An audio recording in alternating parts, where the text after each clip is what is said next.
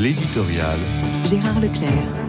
Le président de la République avait-il prévu que sa formule employée en Conseil des ministres provoquerait un tel émoi?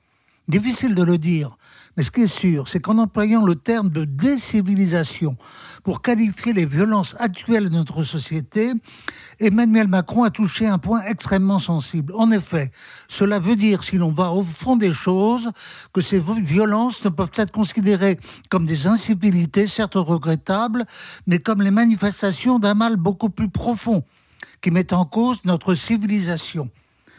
Civilisation, un terme qui n'est pas si commode à définir. J'en choisis un. État de développement économique, social, politique, culturel auquel sont parvenues certaines sociétés et qui est considéré comme un idéal à atteindre par les autres.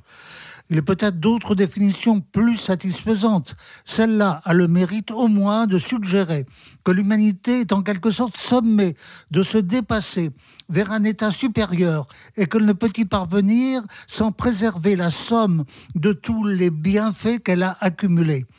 On peut aussi en déduire qu'il est possible qu'une civilisation soit en déclin, ou pire encore, qu'elle soit en décadence, jusqu'à sombrer dans une barbarie inhumaine. Cela s'est vu, hélas, dans l'histoire, et l'histoire la plus récente les commentateurs ont eu la bonne idée d'aller rechercher les leçons de ce sociologue historien supérieur qu'était Norbert Elias.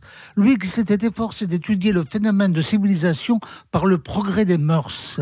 C'est bien la question. Nos mœurs sont-ils en voie de désintégration?